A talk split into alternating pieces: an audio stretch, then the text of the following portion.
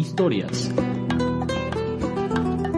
libros y movimientos sociales.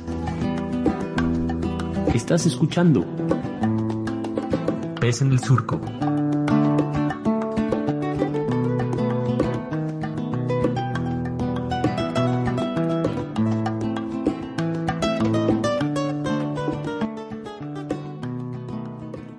Tal, amigas, amigas, amigos? Bienvenidos a este programa Pez en el Surco. Como siempre, estamos aquí en la cabina virtual, Nayeli Tello y yo, Rolen. Y Naye, ¿cómo estás el día de hoy?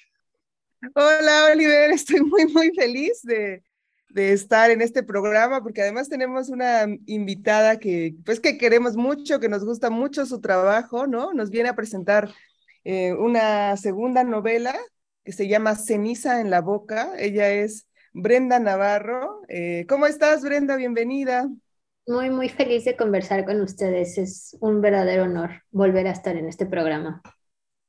Muchas gracias, Brenda. Y para quienes nos estén escuchando, eh, compartirles que Brenda pues es de la Ciudad de México. Ella estudió sociología y economía feminista en la UNAM tiene un máster en estudios de género, mujeres y ciudadanía en la Universidad de Barcelona.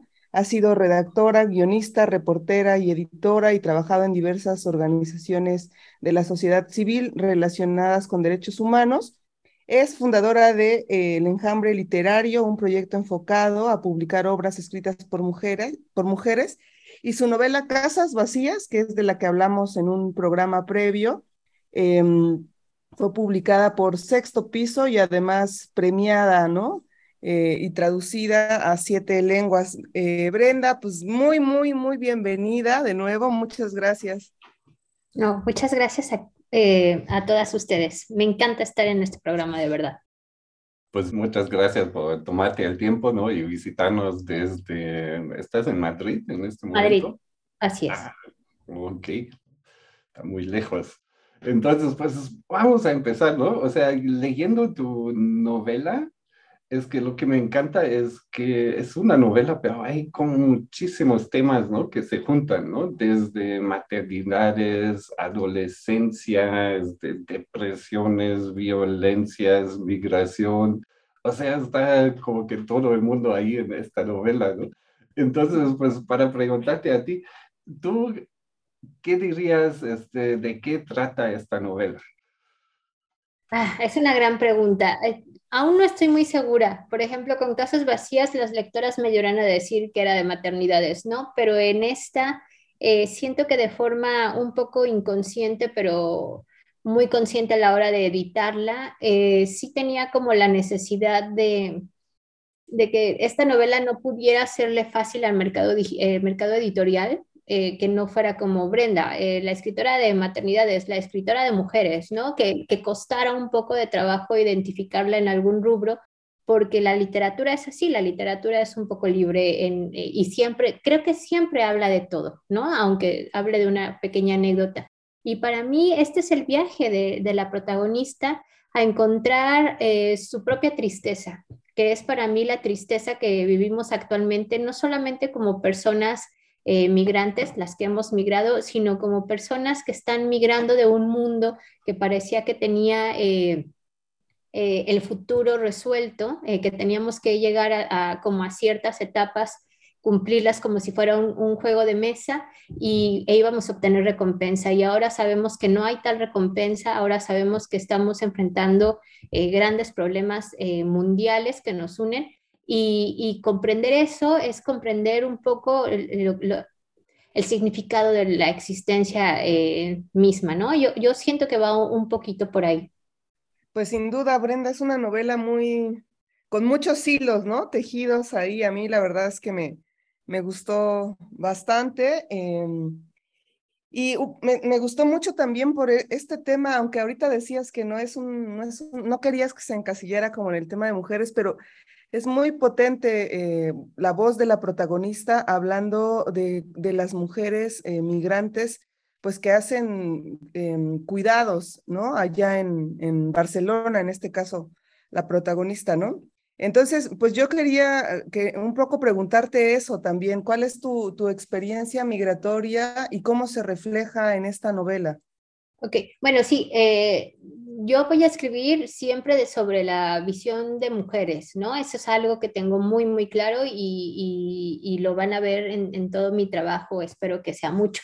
Eh, pero sí pensaba, y esto me lo preguntaron algunos colegas de ustedes acá en España, como la necesidad de poner a una protagonista que al menos aquí, también en México, ¿no? Pero hablemos de, de España, eh, se siente que son como de otra categoría, como de otra especie, ¿no? Muchos de ellos me decían, ¿cómo hiciste para, para meterte en el personaje? ¿Hablaste con cuidadoras o, qué pasa? Y yo les decía, a ver, eh, que yo soy cuidadora, ¿no? Que yo soy madre, que, yo limpio mi baño, que yo, yo me hago cargo del cuidado de una casa, no necesito preguntarle y ninguna mujer o ningún ser humano debería de preguntar qué se siente ser cuidador o limpiador, porque eso habla justamente de una perspectiva de que quienes hacen estos trabajos eh, son inferiores, ¿no? Eh, la, agravante aquí en España y en muchas partes del mundo es que la mayoría de quienes lo hacen son personas migrantes sin papeles regularizados y eso las pone en una vulnerabilidad terrorífica,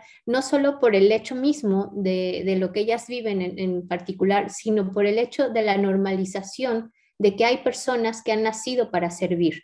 en, las terrazas, como le llaman acá, eh, se escucha tranquilamente a personas que se han sentado en, mi propia mesa normalizar y, decir con tranquilidad que estas mujeres eh, nacieron para servir, no con estas palabras, pero un poco así, ¿no? Eh, hay una broma que, que, hago yo en mi círculo personal, eh, que es un poco, en Madrid todos quieren tener hijos e hijas, nadie quiere cuidarlos, ¿no? porque saben que siempre va a haber una mujer con esta precariedad que les va a ayudar a ellas a salir al mundo y decir que son feministas y que tienen, son parte del espacio público, pero porque están oprimiendo a un montón de mujeres que, que les están ayudando a que ellas estén ahí, ¿no? Pues sí, precisamente en este sentido hay esta, digamos, racialización casi de, de, este tipo de trabajos, ¿no? Y como tú dices, no es, creo que no es solamente en España, sino hasta pues aquí mismo en, en México de alguna forma, ¿no? Y obviamente, pues si hablamos de migración también de Estados Unidos. Y también esa es una parte que me gustó tanto de esta novela como en Casas Vacías también, ¿no? Porque especialmente aquí en Oaxaca, cuando hablamos de migración, la idea siempre es enfocar a Estados Unidos, ¿no? Y ahora estamos aquí abordando esta otra migración que sabemos que de hecho es muy fuerte de, de digamos, de América Latina a España, ¿no? Y, y creo que nos da como un panorama un poquito diferente y también, digamos, me encanta cómo lo, lo dibujas ahí en la novela, ¿no? De alguna forma.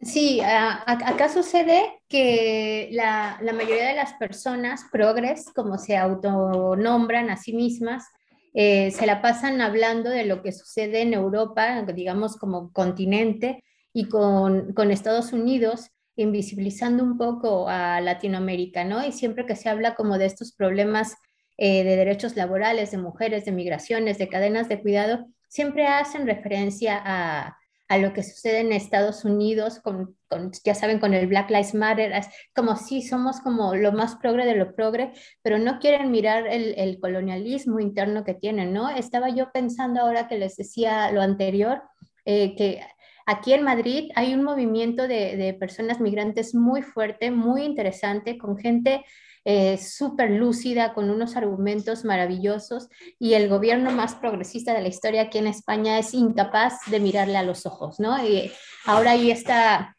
eh, pelea por porque se establezca el convenio 189 ya dentro de la legislatura española, y Pedro Sánchez, el presidente de este país, ni siquiera volvió a mirar a las trabajadoras, ¿no? Cuando ellas lo interpelaban.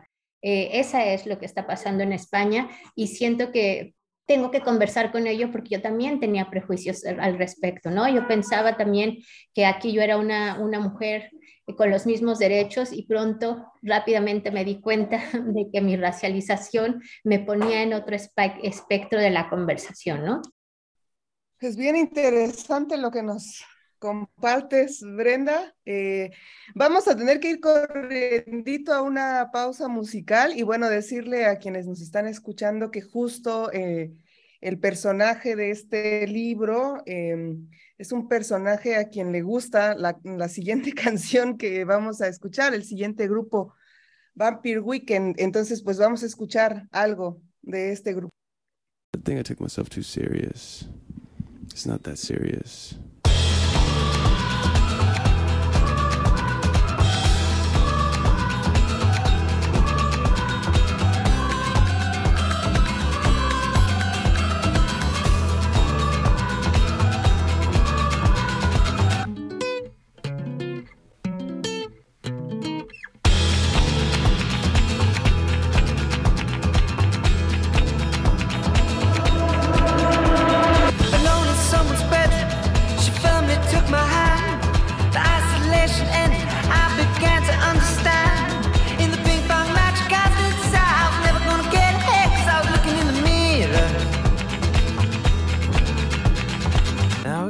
Sympathy. What I'm to you, you are to me. Let's go.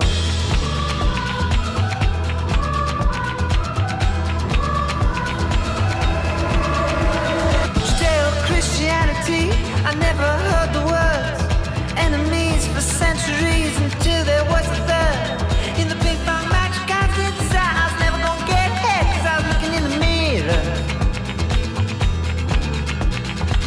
I got that sympathy. What I'm to you, you are to me. Let's go.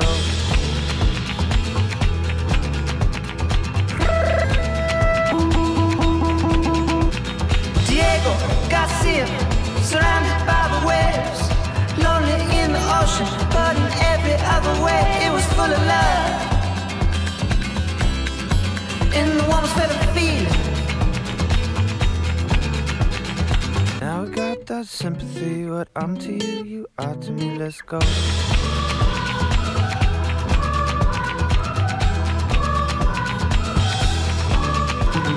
I didn't have your sympathy, but I knew where to start. Explaining to you patiently that the one who broke my heart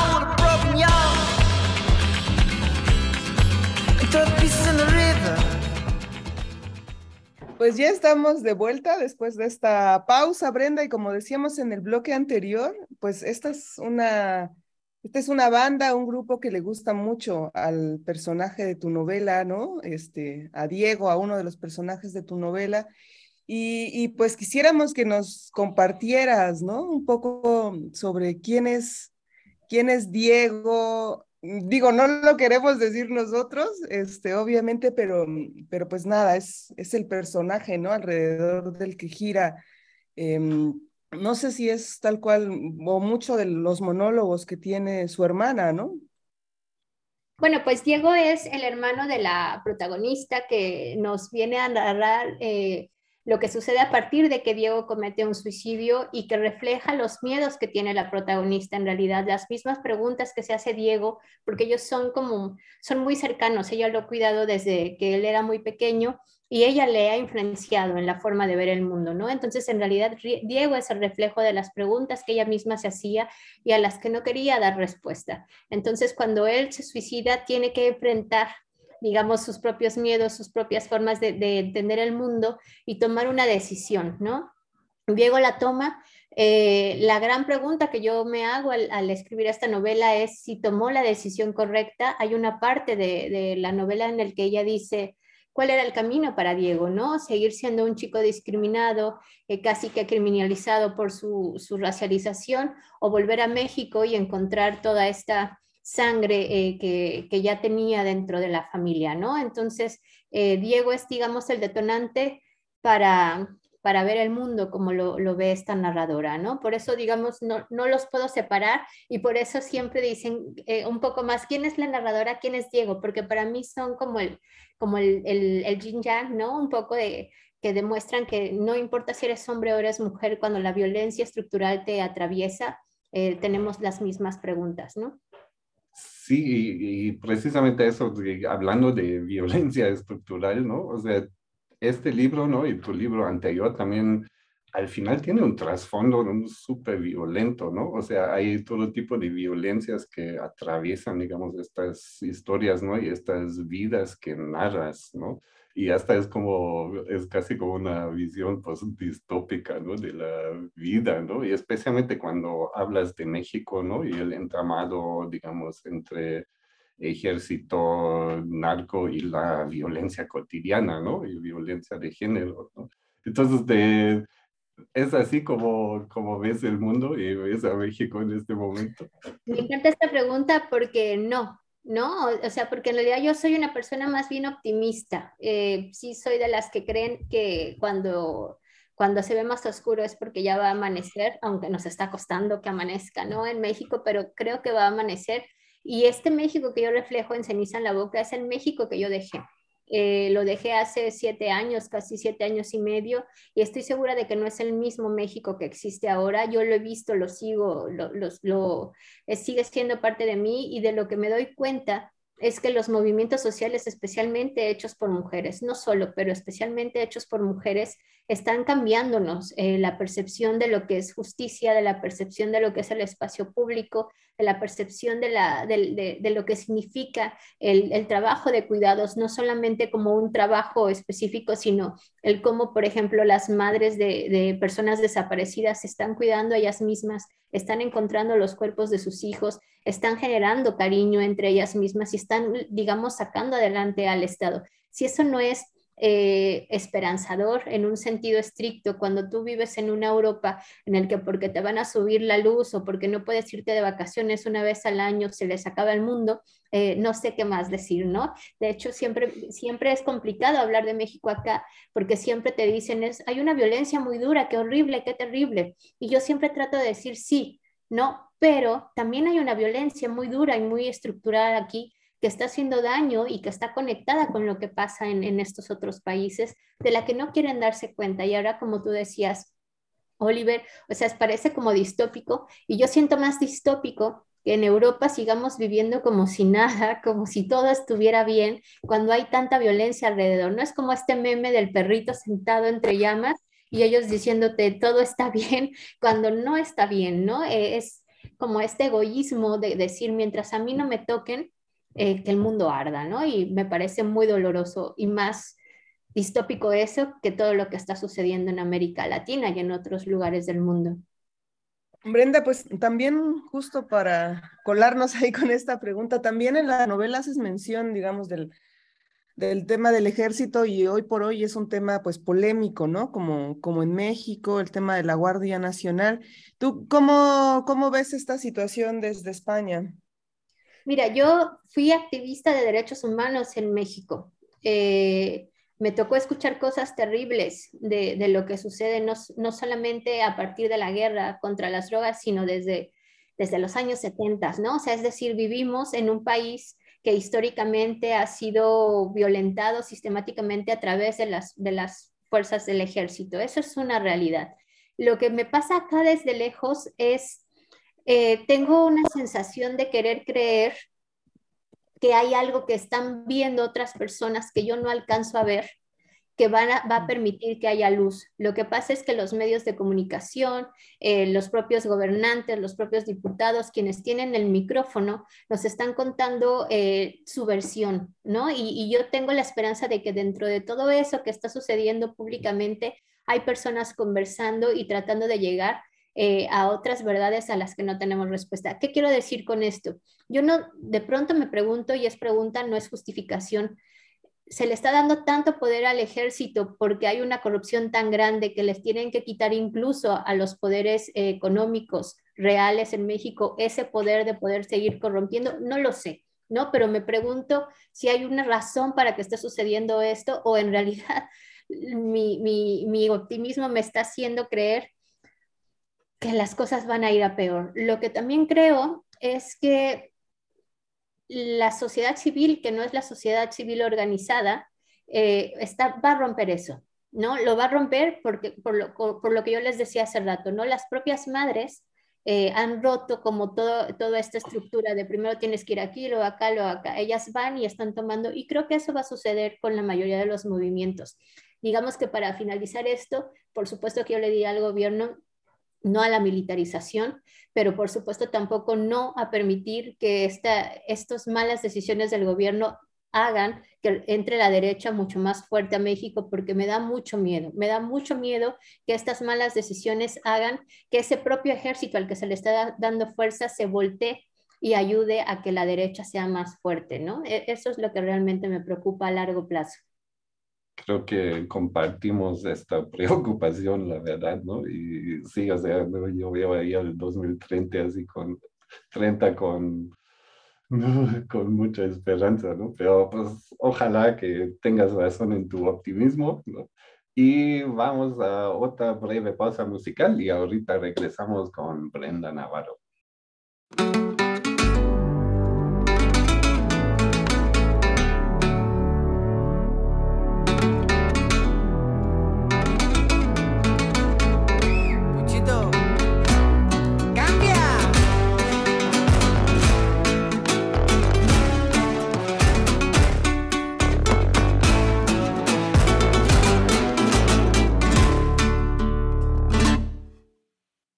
Pensando que solo el billete me daría mi respeto. Que un hombre que no tiene para gastar no es un hombre, solo un muñeco. Que siempre te van a sobrar amigos y ni se diga mujeres cuando abunden los diamantes. Y que brilla más mi cuello que Las Vegas. Me piden que cambie desconfiado y no permito que cualquier cabrón se ande acercando. Amigo por las buenas y en las malas le entramos a los chinazos. Me hicieron pensar que si cada noche nos salía envuelto en Gucci yo no era más que un don nadie. Y ahora que sobran ceros en el banco, me piden que cambie.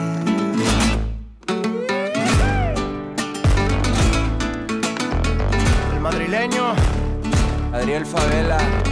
¿Y quién dijo que el hacha es muda, viejo? ¡Ea! Karim, León. ¡Ya, ya!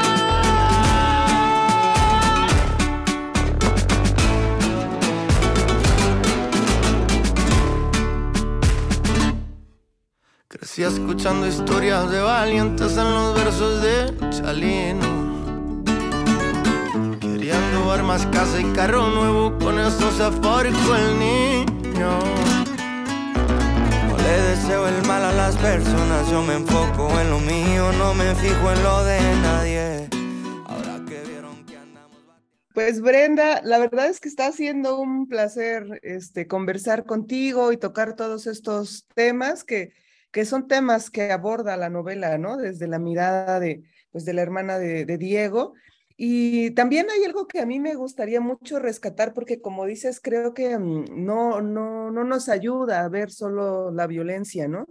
Sino también la, la novela está narrando cómo las mujeres cuidadoras, trabajadoras en casa, están de alguna manera organizándose también en una organización muy incipiente que están generando y que causa incluso tensiones entre ellas y a mí me gustaría también escuchar esta otra parte, ¿no? ¿Cómo miras tú allá los procesos de organización de mujeres que se dedican al tema de los cuidados y que además son migrantes, ¿no? Sí, como les decía hace rato, hay movimientos de mujeres eh, migrantes muy fuertes eh, que no han necesitado de los feminismos blancos para salir adelante y para irrumpir, digamos, dentro de la sociedad, eh, también estoy segura de que, de que quienes apoyamos esos movimientos tenemos que dar un, un, pasito atrás para dejarlas que estén eh, de frente, digamos, ¿no? Siempre hay aquí, pero seguramente en México también como este decir, no dejarlos atrás. Y a mí cada que una persona española dice esto de no dejarlos atrás, yo les digo, no, quitarnos quitarse ustedes de, de, enfrente y ponerlos enfrente, ¿no? Eso es lo que hay que hacer, no hay que traerlos de la mano creyendo que ellos, ellos, ellos y ellas tienen que ser tutelados, sino no estorbar y dejar que hagan lo que tienen que hacer, que es que se les mire como, como ciudadanía. Yo estoy muy esperanzada en ese sentido, porque además creo que la juventud sí viene con otro chip, ¿no? O sea, nosotros estamos discutiendo que si el lenguaje, que si las políticas públicas, que si los derechos humanos, no sé qué, y, la, y la, la, juventud que además odia todo lo que hacemos como adultos, va a venir a reconfigurar cosas que ni siquiera nos imaginamos. Por eso soy eh, optimista y por eso me, me, parecía importante problematizarlo aquí, porque yo pongo como, como un montón de ejemplos, ¿no? Eh, de, de por qué una persona puede creer que ya no hay solución, pero también es porque los adultos no le estamos permitiendo a la juventud que haga preguntas, que se movilice, los estamos construyendo al espacio privado, no dejamos a los niños salir a las calles, ya no se ven a los niños eh, en las calles riéndose, jugando, siempre vemos a un niño con dos papás detrás, hay más padres en los parques que, niños y niñas corriendo, ¿no? Eh, pero creo que esos niños y niñas que están todo el tiempo tutelados van a decir, con permiso, voy a romper todo lo que ustedes quieren sobreproteger y vendrá algo mejor. Y creo también que eso es porque las mujeres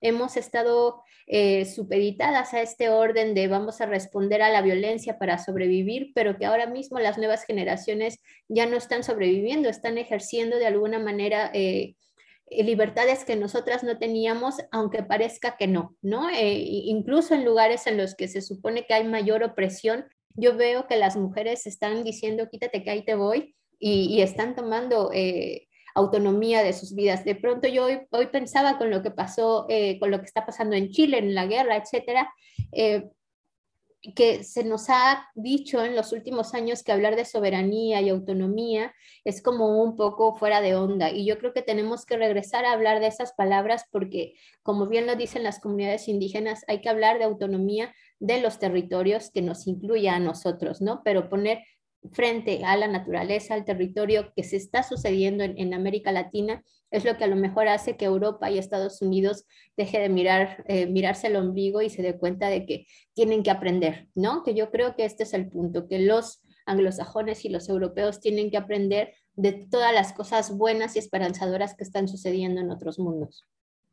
Pues como siempre muy de acuerdo con eso, ¿no? Y ojalá que en algún momento sí lo hagan, ¿no? Porque sí veo también Europa, así como, como dijiste, ¿no? Hay una violencia estructural, ¿no? Y también la violencia en su frontera, ¿no? O sea, no es que, digamos, la migración a Europa sería una cosa así pacífica, ¿no? Es mortal para mucha gente.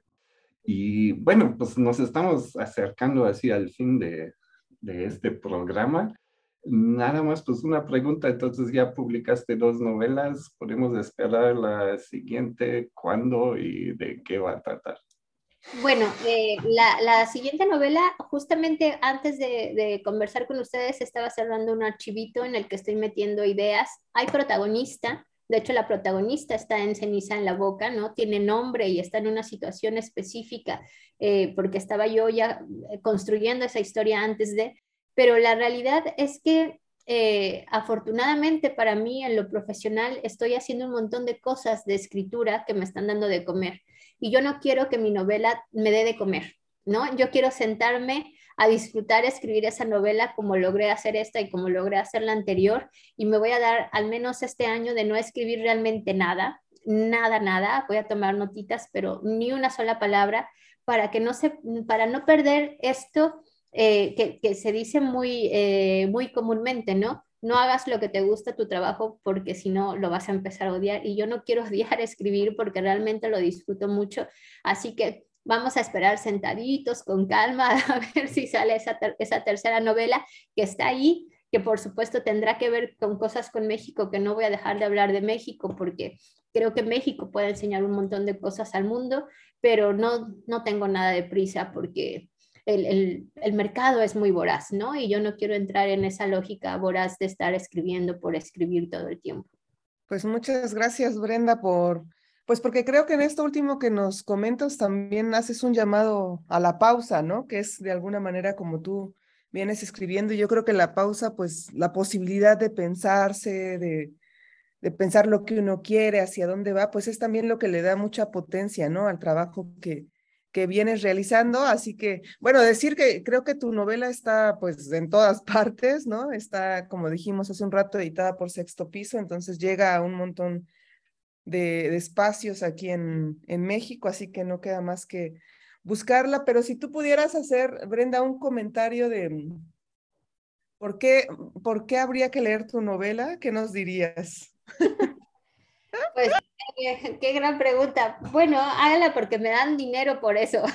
Cuando ustedes compran el libro, me dan dinero y eso eh, viene muy bien. Pero no, hablando muy en serio, eh, porque cada que alguien lee un libro mío, le guste o no le guste, y viene a contarme qué pensó, estoy aprendiendo. Y esto es un- una petición egoísta. Léanla para que vengan a conversar conmigo y yo pueda seguir aprendiendo, porque además de que es mi materia prima, eh, me hace crecer como persona. Y no hay nada más bonito que crecer en este mundo acompañada. Así que léanla para que me acompañen.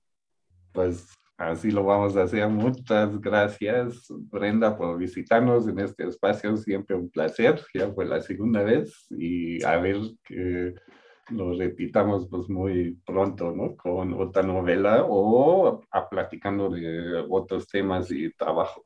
Muy bien, sí, sí. Gracias. Muchas gracias.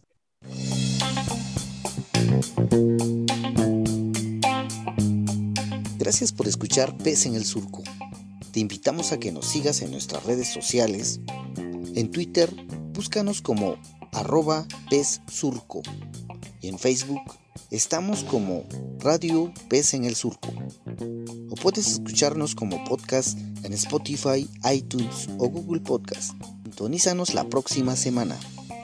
Producción, Surco Asociación Civil y el colectivo editorial Pez en el Árbol.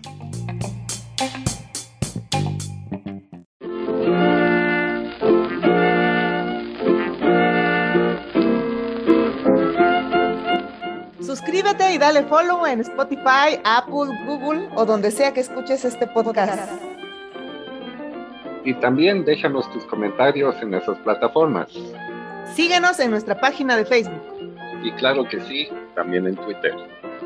Radio Pez en el Surco.